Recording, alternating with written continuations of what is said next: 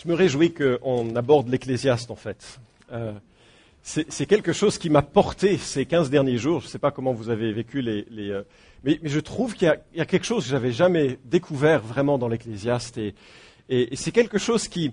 C'est vrai, c'est pas la même littérature aussi solennelle qu'une épître ou autre, mais il y a quelque chose qui nous porte au concret à la vie, qui, qui m'a enchanté, m'a bouleversé, et j'espère fera ce, ce travail dans, dans chacun d'entre nous. Et, pour commencer euh, euh, notre matinée sur, euh, autour de la parole, je voulais vous demander comment vous rempliriez cette phrase, parce que finalement on est nombreux à vouloir remplir cette phrase. Si seulement, trois petits points, alors je serai heureux. Je veux pas de réponse maintenant, je, je veux pas de réponse, d'accord? Mais comment est-ce que vous rempliriez les trois petits points? Si seulement j'avais des enfants sages, si seulement j'avais une maison, si seulement je pouvais partir au ski en hiver, si seulement j'avais un voilier, si seulement j'étais marié, si seulement j'étais célibataire, si seulement j'avais... Je fais juste ma liste, hein. Si seulement j'avais un harem, c'est dans l'Ecclésiaste.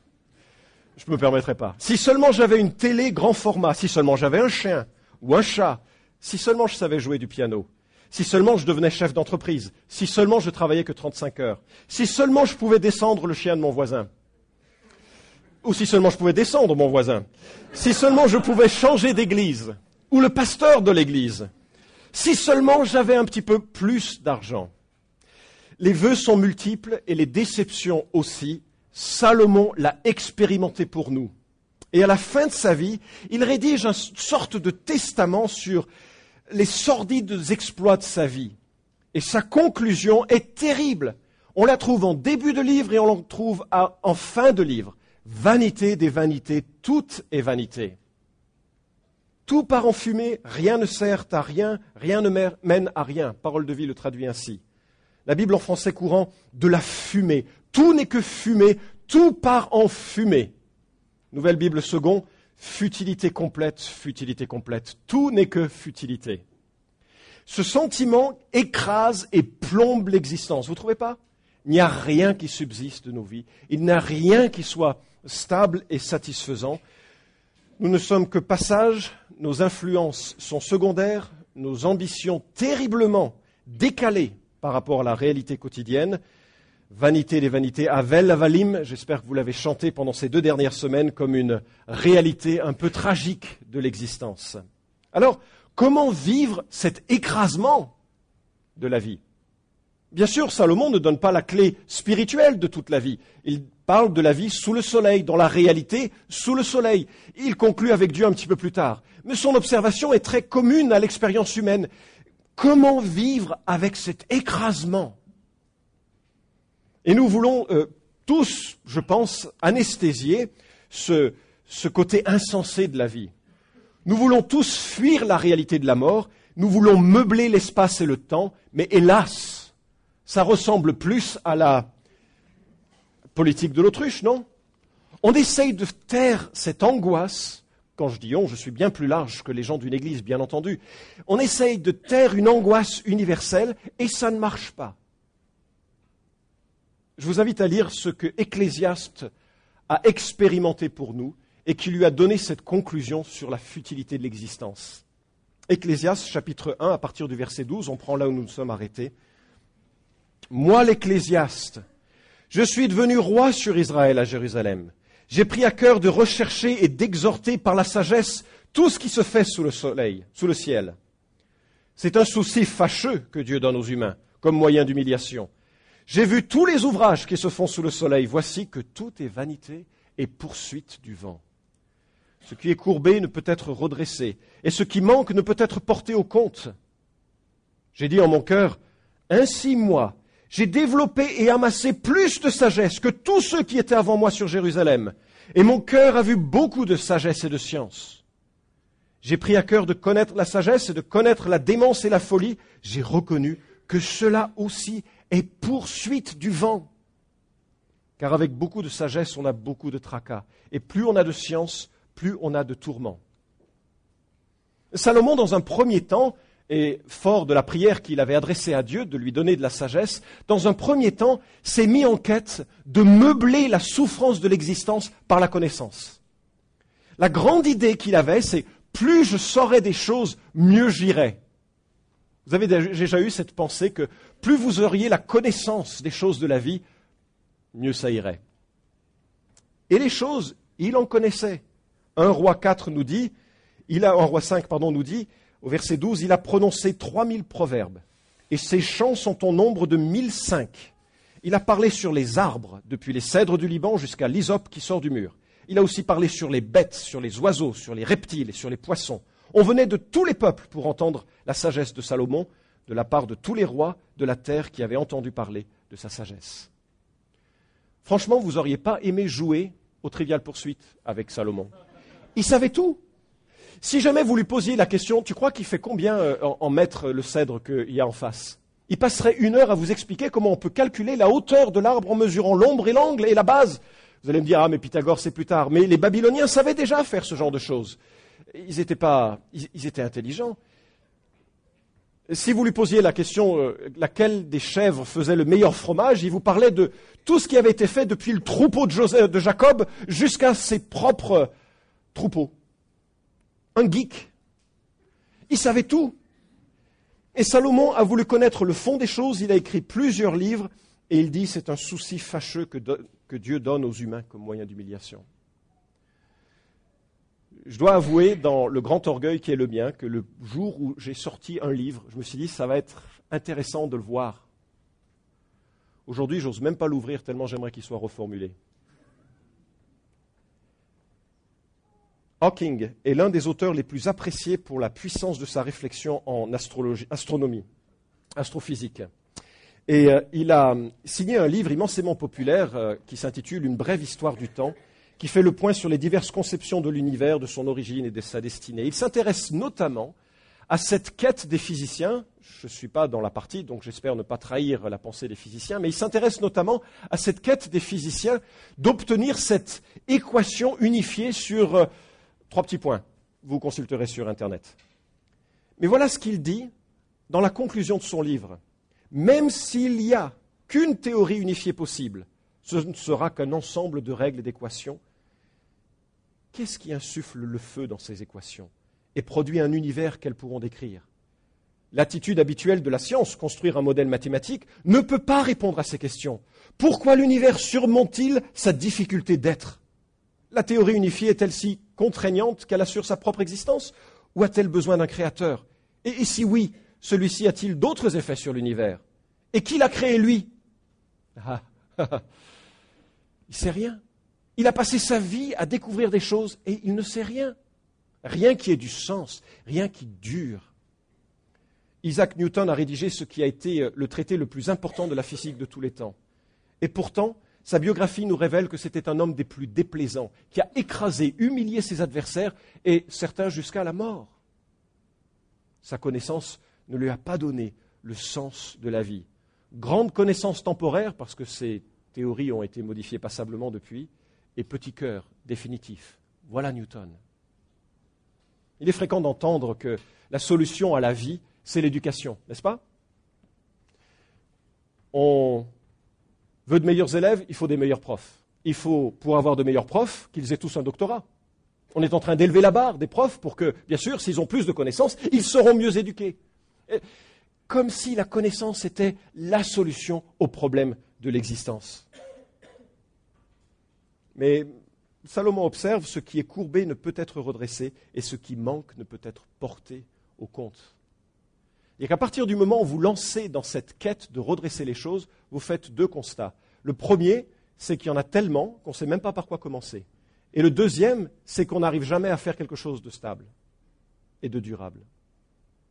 Ce qui me faisait réfléchir à ces, personne, nous qui n'avons pas reçu le quart de la moitié de la sagesse de Salomon, nous ferions bien d'être attentifs à ne pas être des conseillers rapides. Si euh, ce qui est courbé ne peut être redressé, ce qui manque ne peut être compté, porté au compte, méfions-nous des conseils sages que l'on donne. Vous avez remarqué, quelqu'un dit j'ai mal au dos. Vous avez dix personnes, et parfois je me surprends à dire cela, qui donnent des conseils qui sont ni médecins, ni kinés, ni ostéos, ni quoi que ce soit. Et il y en a toujours un qui va dire, ah oui, j'ai un grand-père qui avait un cancer euh, euh, très particulier du dos. Hein. Et on se dit, mais ça sert à quoi? Ou dès qu'il y a un problème qui se manifeste, il y a 20 personnes qui ont la solution. Et les choses sont beaucoup plus complexes que cela. Quand j'écoute les hommes politiques, de quelque bord qu'ils soient, et je ne suis pas du tout dans un langage politicien ici, je me dis, mais c'est amusant, ils ont la solution. Chacun. Ça fait des milliers d'années qu'ils ont la solution. On ne peut pas comprendre ni résoudre les méandres du cœur et de la société par la connaissance. C'est ça le problème.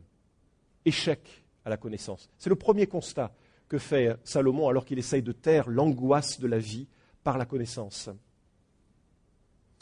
Alors, Salomon a une idée géniale. Il est le seul à l'avoir eu. La réponse, c'est le plaisir. C'est très nouveau, personne n'a essayé après lui. Dans son film Jazz, Pagnol met en scène un professeur d'une petite faculté de province qui passe 20 années de sa vie à déchiffrer et compléter un très vieux manuscrit de Platon. Une prouesse qui lui fait obtenir des titres, des changements de poste, mais à la fin de sa carrière, on réalise que c'était un plagiat et que tout son travail était nul. Tout s'effondre. Et il dit à ses étudiants, c'est la dernière leçon qu'il leur communique, Nous sommes comme serait un homme qui porte une lampe dans un souterrain à la recherche d'un trésor. Soudain, la lampe fume ou flamboie, ou ronfle ou crépite. Alors il s'arrête, il s'assied par terre, il fait monter ou descendre la mèche, il règle des éclairages, et ce travail l'intéresse tant qu'il a oublié le trésor, qu'il finit par croire que le bonheur, c'est de perfectionner une lampe et de faire danser des ombres sur un mur. Et il se contente de ses pauvres joies de lampiste, jusqu'au jour où il voit soudain que sa vie s'est passée à ce jeu puéril. Alors il veut se lever, il tend les mains vers le trésor, trop tard. La mort déjà le tient à la gorge. L'intelligence, c'est la rampe. Le trésor, ce sont les joies de la vie, et pour moi, je suis ce pauvre homme qui vient de comprendre ce malheur. Toute ma vie, j'ai fait danser des ombres sur un mur. S'il en est parmi vous qui soit incapable de vivre, que cela continue les études, qu'il devienne professeur, avocat, écrivain, il faut bien quelques lampistes par le monde. Mais qu'il sache que réparer les lampes, ce n'est pas le but de la vie, c'est un métier. Le but de la vie est ailleurs et toutes les joies qu'elle nous offre sont en notre chair. L'hédonisme, c'est ça la solution. Salomon continue au verset 1 du chapitre 2, et on va lire de façon un petit peu, euh, en coupant tout ce parcours qu'il fait de euh, cette découverte du sens de la vie.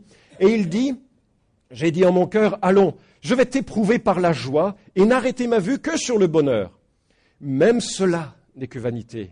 Du rire, j'ai dit, c'est de la démence. Et de la joie, que vient-elle faire? Et dans sa première quête de plaisir XXL, la première chose qu'il fait, c'est je vais apprendre à rire. Et franchement, j'aime rire. On me l'a reproché d'ailleurs la semaine dernière, j'étais à, Saint-Lô et puis quelqu'un est venu me voir et dit j'aime pas les gens qui ont de l'humour. On a dit ça la même chose à, Spurgeon d'ailleurs. Et Spurgeon qui avait un sens de la répartie que je n'avais pas, il a dit oh si vous saviez comment je me retiens, mais bref. J'aime rire. Si vous me proposez une soirée passée à regarder un comique, comme par exemple un film Rabbi Jacob, ou bien Bienvenue chez les Ch'tis, ou bien La Tour Montparnasse infernale, si vous me proposez le choix entre cette soirée-là ou bien voir La Tempête de Shakespeare, je choisis la première sans hésiter. Euh, j'aime rire. C'est satisfaisant. Et je suppose que Salomon était un expert en rire. Comment on le sait? Eh bien, on faisait ripaille chez Salomon. On consommait dix bœufs gras, vingt bœufs de pâturage et cent têtes de petits pétail, outre les cerfs, les gazelles, les daims et les volailles engraissées, chaque jour. Il y avait du monde à la table du roi. Et la Bible dit qu'il y avait des danseurs et des danseuses et, et peut-être alors des comédiens. Vous imaginez, ça, ce serait la vie. Vous rentrez chez vous, vous mettez les pieds sous la table, vous claquez du doigt, Gad Elmaleh arrive et vous lui dites Fais-moi rire. Et vous invitez votre famille, vous invitez vos amis, et puis vous demandez à Muriel Robin de venir, et puis vous demandez à toutes ces personnes Faites-moi rire. Le problème, c'est que le lendemain, quand on se sera réveillé, on aura oublié toutes les blagues. C'est quoi le rire, si ce n'est qu'un moment? Billy Graham, dans son livre La paix avec Dieu, raconte cette histoire d'un homme qui vient voir un psychiatre parce qu'il est profondément déprimé. Plus que ça. Et rien ne le fait rire, rien ne lui donne de la joie, il est profondément déprimé. Et le psychiatre essaye de faire un certain nombre de choses avec lui, il n'arrive nulle part, et il lui dit, écoutez, je suis conscient que je ne suis pas arrivé à vous aider dans votre situation, en fait, je suis, à court de, ce que je sais faire. Mais il, paraît qu'à Londres, il il y a ce comédien extraordinaire qui, toute la salle rigole, toute la soirée. Allez, au moins passez une bonne soirée, détendez-vous, ça vous sortira de, ce, de cet esprit morose. Et il se lève. Merci, docteur. Merci. Je suis ce comédien. Le rire est une vanité et ne terrera pas le spleen profond de notre cœur. Le philosophe américain Henry Bergson écrit La seule cure contre la vanité, c'est le rire. Et la seule faute qui soit risible, c'est la vanité. rien par le rire ne peut générer la satisfaction de, la vie. Alors si le rire ne fait pas son, œuvre, et euh, la sagesse de Salomon le conduit à découvrir le plaisir du vin. Verset 3, je me suis dit, je me suis découvert le désir d'habituer ma chair au vin, tandis que mon cœur me conduirait avec sagesse et de m'attacher à, la folie, jusqu'à ce que je vois s'il est bon pour les humains d'agir ainsi sous le soleil pendant euh, le nombre des jours de leur vie. Le plaisir du vin, il ne s'agit pas ici d'apprécier un verre de vin, parce que le vin est une bonne chose dans la Bible. Enfin, pas que, mais en partie une bonne chose ça a des vertus médicinales. Proverbe 31.6 nous dit de donner du vin aux mourants pour diminuer ses souffrances. Paul dit à Timothée de mettre un peu de vin dans, ses boissons pour ses maladies d'estomac. Mais on dit même qu'à la fin des temps, Dieu fera sur sa montagne un festin pour ses enfants, tous ceux qui seront rachetés, j'espère que vous en faites partie, et il y aura un festin de vin vieux clarifié. Le premier miracle que Dieu fait, c'est la transformation de l'eau en vin et du bon vin. Je crois que le royaume de Dieu sera français. Le problème du vin, bien sûr, ce n'est pas simplement une question d'apprécier un bon vin. Quand il dit je me suis habitué au vin, c'est que j'ai essayé de taire cette angoisse par le vin. Peut-être vous connaissez des gens, hein. chaque fois qu'ils rentrent chez eux, c'est tellement de conflits à la maison qu'ils préfèrent prendre encore un apéro avec leurs copains de, boulot juste pour rire un coup et adoucir un peu la, colère qu'ils ont à l'intérieur et qu'ils sentent venir. Et puis le lendemain, il faut deux verres, et puis ensuite trois verres, et puis le vin est un piège. Salomon est passé par là. Et lorsque l'on essaye de taire le mal-être de la vie par des substances que peuvent être le vin, la drogue, c'est comme si on met du plâtre sur un cancer, ça sert strictement à rien. Le mal ne fait que se cumuler et s'amplifier et contrôler l'individu. Tous n'ont pas eu le recul qu'a eu Salomon de pouvoir en parler vivant après. Peut-être ce qui est plus à la mode, et je dois dire, je me reconnais davantage dans sa situation-là, c'est le consumérisme. C'est incroyable d'actualité. Lisez avec moi les versets 4 à 8. Versets 4 à 8, j'ai exécuté de grands ouvrages, je me suis bâti des maisons, je me suis planté des vignobles, je me suis fait des jardins et des parcs, j'y ai planté toutes sortes d'arbres fruitiers, je me suis fait des bassins pour arroser de leur eau une forêt de jeunes arbres. J'ai acquis des esclaves, hommes et femmes, j'ai eu leurs fils nés dans la maison. J'ai de plus été grand propriétaire de gros et de petits bétails, plus que tous ceux qui étaient avant moi dans Jérusalem. Je me suis aussi amassé de l'argent et de l'or précieux trésor des rois et des provinces. Consumérisme. Vous devez admettre qu'il avait du talent, cet homme. Il a construit un temple euh, en sept années et une cité royale en treize ans. Alors vous dites oui, c'est un peu le temps qu'il faut à cette époque. Ah, pas tout à fait, parce qu'il y avait 185 000 personnes qui travaillaient à ce projet. 20 ans de travail qui occupe 185 000 personnes, ce n'était pas une maison préfabriquée qui se faisait. Un palais somptueux. Un roi 527 rapporte 30 000 hommes de corvée, 70 000 manœuvres, 80 000 tailleurs de pierre, 3 300 chefs, il en faut. Tout ce monde pour fabriquer quelque chose avec des jardins, des, des parcs. Vous savez quoi? J'aimerais bien avoir 185 000 personnes à mon service. Non, pas vraiment, parce que ça fait beaucoup de monde. Mais si je pouvais juste avoir un bricoleur, un, Juste un qui finirait ma maison. Allez, peut-être en plus un jardinier pour finir le jardin. Un cuisiniste pour refaire la cuisine. Euh, je ferai partie de ces 13 euh, millions de Français qui dépensent 15,9 milliards d'euros sur le bricolage. Euh, Gérard Mermet est un sociologue français qui travaille sur l'observation de la France. Il rédige tous les deux ans un ouvrage qui s'appelle Francoscopie. Et il, euh, Voici ce qu'il nous dit. Le réflexe d'aller faire du shopping pour oublier les soucis quotidiens n'est pas l'apanage des femmes déprimées. Je cite. Hein. Il concerne aujourd'hui une partie croissante de la population des deux sexes et de, de tout âge. La société de consommation tend ainsi à devenir une société de consolation. S'ils sont en tout état de cause favorable à la croissance de l'économie, ces achats de compensation s'accompagnent souvent de mauvaise conscience et de frustration. Ils sont en effet vécus comme une incapacité à trouver des raisons de vivre plus élevées et moins dépendantes des dimensions matérielles. Il aurait dû lire l'Ecclésiaste. Parce que les consommations que l'on fait ne nous satisfont pas. Vous avez déjà eu ce sentiment de, allez, le dernier CD, ça me fera du bien. Dernière chaussure, dernier téléphone. Je ne refais pas l'image de la dernière fois. Juste pour penser à autre chose que la monotonie de la vie. Je dois dire, je suis reconnaissant hein, pour euh, euh, le, salaire que nous avons du, travail que nous faisons. Nous avons de quoi vivre, on est reconnaissant. Et je suis reconnaissant de ne pas avoir énormément plus. Parce que je crois vraiment que je tomberai facilement dans ce piège d'acheter quelque chose juste parce que c'est novateur et ça sort de, des situations difficiles. Malgré ça, des Français dépensent 17 milliards d'euros par an pour des jeux de hasard. Ça ne satisfait pas le consumérisme.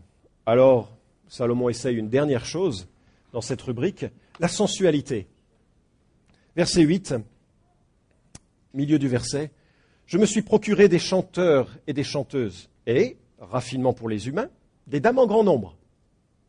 Je suis devenu grand, j'ai surpassé tous ceux qui étaient avant moi à Jérusalem, et même ma sagesse demeurait avec moi. Tout ce que mes yeux ont réclamé, je ne les en ai pas privés.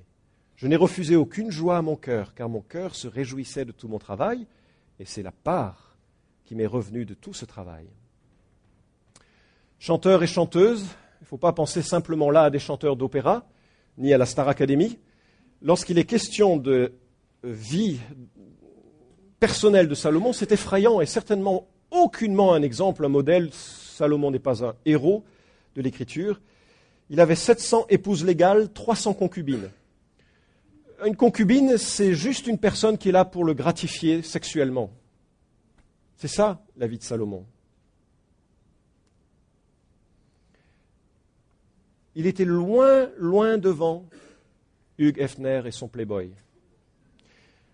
Un rassemblement qu'il a pourtant laissé dans le constat de la vanité. Vous connaissez cet homme, je suppose. Il a signé l'un des chants les plus populaires du rock and roll, le deuxième chant le plus populaire. Je ne suis certainement pas un expert de rock et Mick Jagger n'est pas un saint. Mais l'un de ces chants dit ceci I can't get no J'arrive pas à être satisfait, j'arrive pas à être satisfait parce que j'essaye et j'essaye et j'essaye et j'essaye, j'arrive pas, j'arrive pas. Quand je conduis ma voiture, il y a un type à la radio qui dit plein de choses inutiles qui devraient enflammer mon imagination. J'arrive pas à être satisfait, j'arrive pas. Et je vous dis pas la suite. Mais voilà que cet homme qui expérimente tout de la, vie fait le constat que ça ne satisfait pas. Howard Hughes est l'un des hommes les plus célèbres de sa génération. Il est mort en 1976. Mais ce qui m'a touché, c'est que c'est un homme à succès euh, incroyable dans les débuts de son existence et quelque part un Salomon contemporain. Il euh, a fait sa fortune avec plusieurs films assez osés pour son temps. Il a voulu rehausser sa réputation en prétendant être né le 24 décembre, toute allusion à un personnage historique étant fortuite. Il est devenu pilote d'avion, obtient plusieurs records, lance la construction d'avions de, guerre, fait fortune dessus, et il devient un playboy. On ne sait même pas compter le nombre d'actrices célèbres euh, avec, euh, qui se sont déclarées être ses euh, amantes.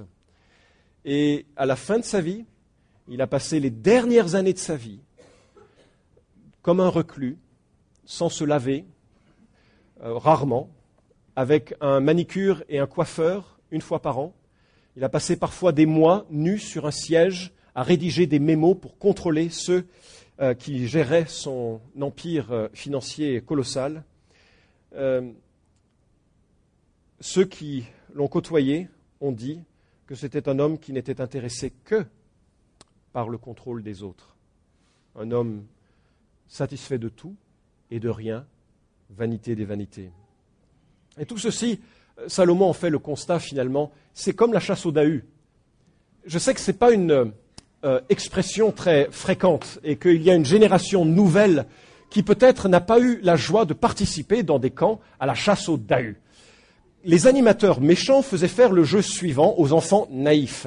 Ils disaient, nous allons essayer de capturer un animal rare pour les motiver donc à faire des randonnées. Cet animal ne se trouve que sur des montagnes et il tourne autour de la montagne toujours du même sens. Et l'évolution darwinienne a fait que la jambe côté droit sont plus courtes que la jambe côté gauche. Et les enfants étaient tout heureux de partir à la chasse au Dahu. Chasse, bien sûr, assez difficile à réussir. Et, c'est franchement le constat que fait Salomon dans les versets 11 et jusqu'au suivant. Puis j'ai envisagé tous les ouvrages que mes mains avaient faits et la peine que j'avais prise à les faire, et voici que tout est vanité et poursuite du vent. Il n'en reste rien sous le soleil. Vous avez déjà essayé de poursuivre le vent? C'est aussi futile que la chasse au Dahu c'est aussi futile que de trouver satisfaction dans une expérience sexuelle supplémentaire, aussi futile que de chercher sa satisfaction dans un CD de plus, aussi futile de trouver sa satisfaction dans un quelque chose de plus. Verset 12, alors j'ai envisagé de voir la sagesse ainsi que la démence et la folie. En effet, que fera l'homme qui succédera au roi? Ce qu'on a déjà fait. Et j'ai vu ceci. Il reste quelque chose de plus à la sagesse qu'à la folie, comme il reste quelque chose de plus à la lumière qu'aux ténèbres. Le sage a ses yeux là où il faut, mais l'insensé marche dans les ténèbres. Pourtant, j'ai reconnu aussi qu'un même sort les attend tous deux. C'est un avantage à rien. Pour notre anniversaire de mariage, on nous a offert deux dictionnaires. Je ne sais pas pourquoi. Mais le deuxième était euh, un dictionnaire du petit Robert Vert qui concerne les personnalités marquantes de l'histoire. Quand j'ouvre une page, je reconnais la plupart du temps personne. Que reste-t-il d'une vie Baudelaire s'exclame J'ai plus de souvenirs que si j'avais mille ans. Un gros meuble à tiroir encombré de bilans, de vers, de billets doux, de procès, de romances, avec de lourds cheveux roulés dans des quittances, cache moins de secrets que mon triste cerveau. C'est une pyramide, un immense caveau, qui contient plus de morts que la fosse commune. Verset 20 de notre texte, ça dure pas, J'en suis venu à me décourager de m'être donné toute cette peine sous le soleil.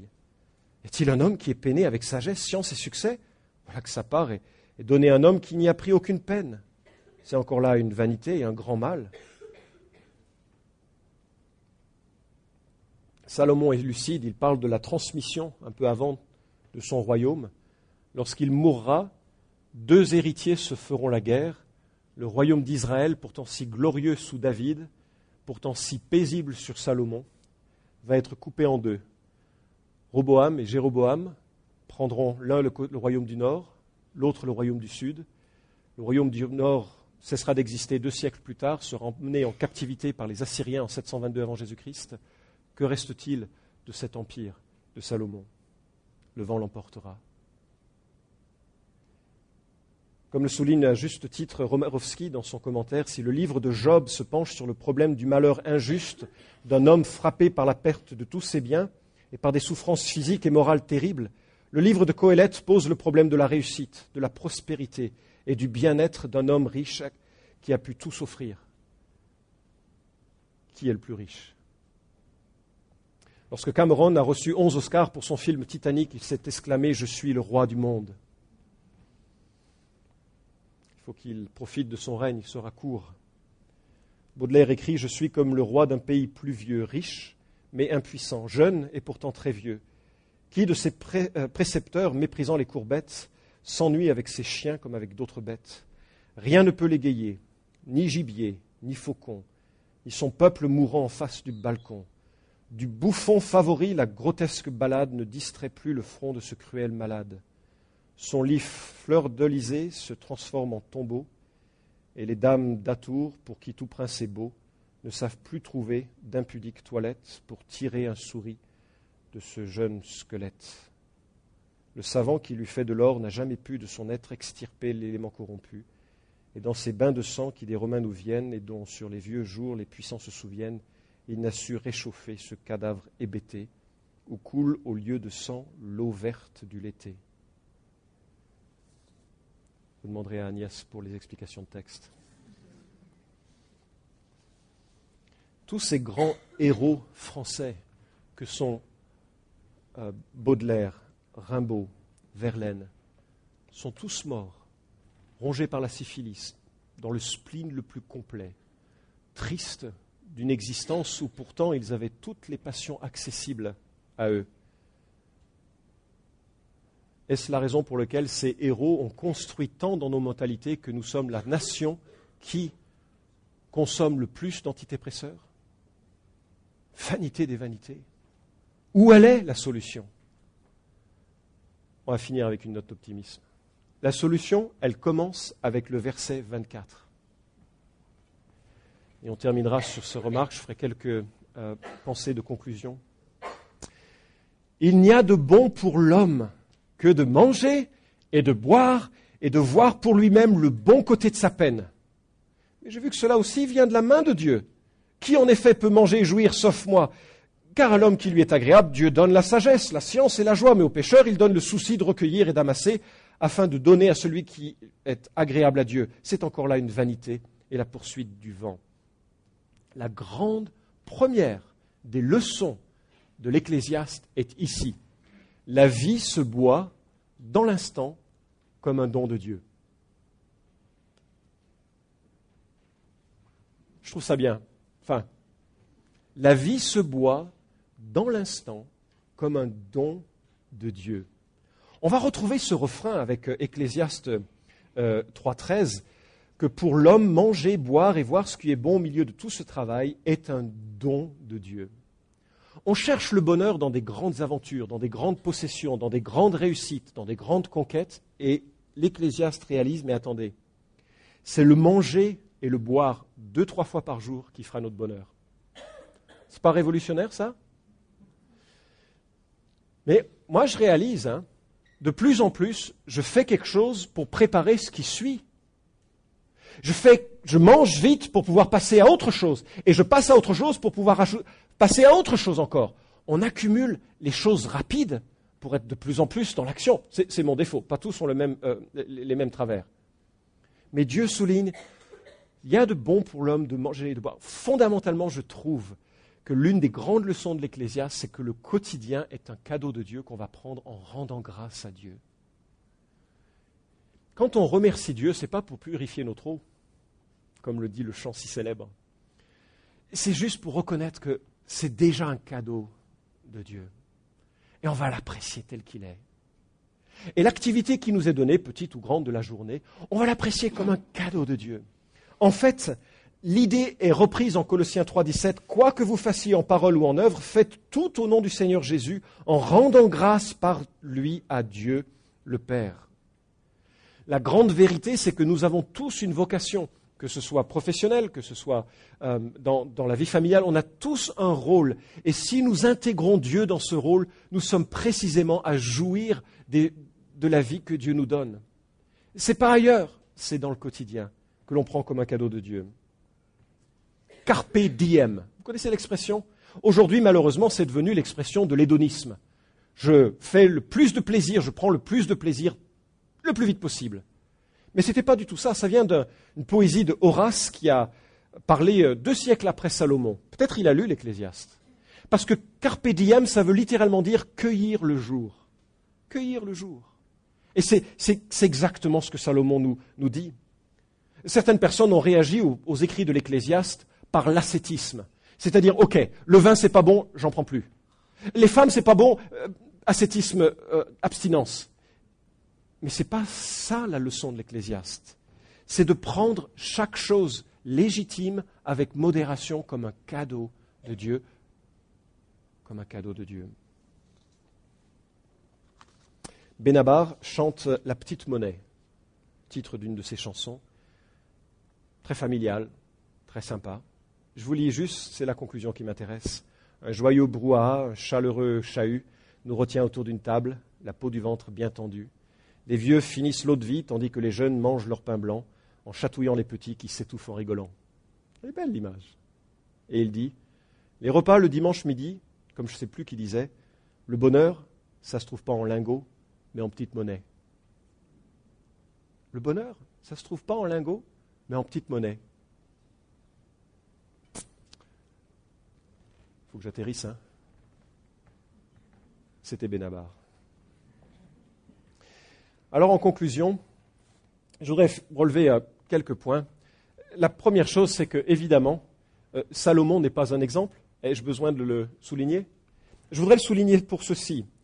Je ne voudrais pas qu'il y ait l'idée, bah, Salomon, il a fait tout ça, et puis il en est ressorti indemne, et puis il nous en parle, donc ce n'est pas grave si je commence sur ce chemin. ce serait vraiment une mauvaise lecture de Salomon, et ce serait vraiment faux. Il y a des gens qui ne se relèvent pas de leur euh, descente dans l'hédonisme dans le consumérisme. À la fin de sa vie, Rockefeller, un homme très riche, a été interviewé par quelqu'un qui lui a dit Mais vous êtes riche, vous êtes âgé, pourquoi pas profiter de ce que vous avez? Qu'est-ce qui vous manque? Il a répondu Un tout petit peu plus. Un tout petit peu plus. Vous connaissez Ted Bundy? Ted Bundy est un jeune qui est né dans une famille chrétienne. Et un jour, à l'adolescence, il a trouvé, trouvé des revues porno chez un voisin. Et ça a déclenché un cheminement qui a fait que des revues porno soft, il est passé des revenus porno hard et des revenus, revues porno hard à des films et des films à des actes. Il est devenu violeur, tueur en série, le plus terrible de toute l'histoire des États-Unis. Il a été appréhendé, il a été condamné à mort, il est mort sur la chaise électrique. Une journée ou quelques heures avant de mourir, il a donné une interview à, à James Dobson, un psychologue chrétien, à qui il s'est confié en disant le chemin a commencé avec ses premières revues. Entendez-le bien, je suis bien conscient que ceux et celles qui ont commencé dans ce chemin un jour, une fois dans l'adolescence, ou qui ont prolongé, je ne sais pas, ce n'est pas un, chemin nécessaire, c'est simplement un chemin possible qui n'est pas à la gloire de Dieu et qui peut nous contraindre à des liens difficiles, que ce soit ceux de l'alcoolisme, que ce soit ceux de la sensualité, que ce soit ceux du matérialisme, quels que soient les liens Dieu est là pour nous dire de venir à lui pour les confesser et pour nous en repentir et pour recevoir de lui grâce et soutien et pour qu'on forme une église où les uns et les autres on peut porter nos faiblesses et notre difficulté pour que ces choses changent dans l'existence et que la vie devienne là où elle doit être. Là où elle doit être. Je voudrais juste que ceux et celles qui sont plus jeunes réalisent le privilège de ne pas goûter au fond des poubelles avant de réaliser que c'est mauvais. Deuxième remarque qui nous vient de ce texte, c'est que manifestement, il faut bien choisir nos rêves et nos ambitions. Il paraît que quand on fait du parapente, euh, il suffit de glisser son corps dans une direction pour le diriger. Et quelque part, nos rêves et nos ambitions sont comme cela. C'est ça qui va orienter notre activité. Et je crois qu'il y a euh, quelque chose d'important de se dire quand on souhaite quelque chose, de vérifier que ce souhait ne nous contrôle pas, mais qu'il est intégré à la pensée de Dieu.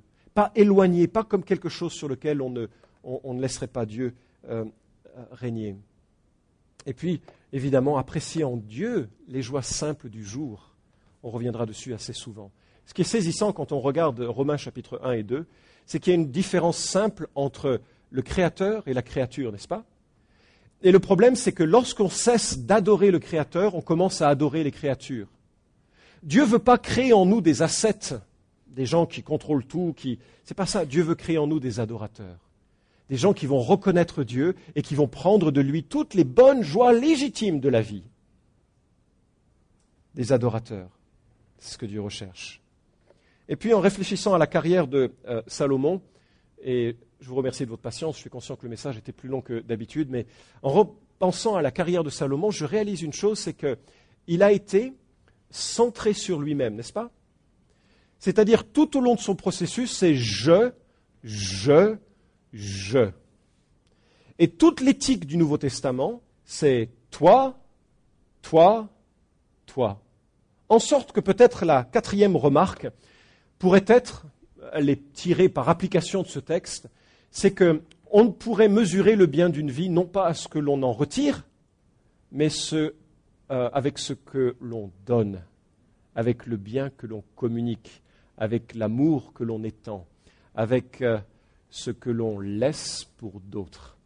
Et peut-être que cela équilibrera euh, cette pulsion, tension, désir qui nous pousse toujours vers notre nombril, alors que Dieu voudrait qu'on l'aime de tout notre cœur et qu'on prenne de sa main tous les bons trésors qu'il veut nous donner pour aimer notre prochain comme nous-mêmes. On prie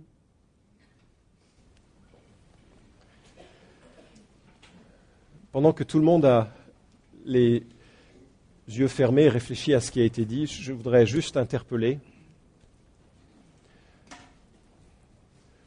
C'est vrai, ce message a un côté moralisateur, n'est-ce pas? Mais la morale ne sauve pas, elle ne fait que révéler le problème. Et, si vous êtes conscient que ce texte vous a repris quelque part, je voudrais parler de la grâce de Dieu, qui est un Dieu qui pardonne ceux et celles qui se sont plantés.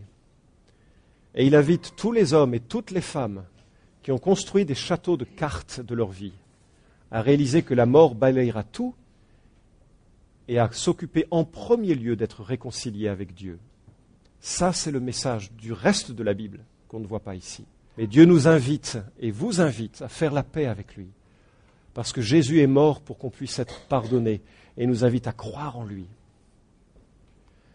La morale a pour vertu aussi de nous faire réaliser les chemins ou les travers que peut-être euh, dans lesquels on peut tomber. Y a-t-il besoin ici d'un homme ou d'une femme qui dise à Dieu, OK, je voudrais plus adorer la créature, mais t'adorer toi, je me repens de poursuivre des choses vaines. Dites-le à Dieu dans votre cœur maintenant. Seigneur notre Dieu, on te rend grâce parce que le chemin de Salomon, je ne sais pas si on l'a tous parcouru avec autant de folie ou de, de passion, mais je dois dire que j'ai goûté à certains de ces chemins. Et je mesure la sécheresse de tout ce qui est en dehors de toi. Seigneur, je prie que dans nos cœurs, tu places en nous un émerveillement de, ta personne, de ta parole, et que nous sachions vivre différemment, pour ne pas poursuivre du vent. Seigneur, merci de prendre ces paroles, celles qui étaient de toi, pour les ancrer en nous et nous bénir en la journée qui et la semaine qui vient. Merci de parler à chacun de nos cœurs selon nos besoins. Nous, sommes dépendants de toi, Jésus. Amen.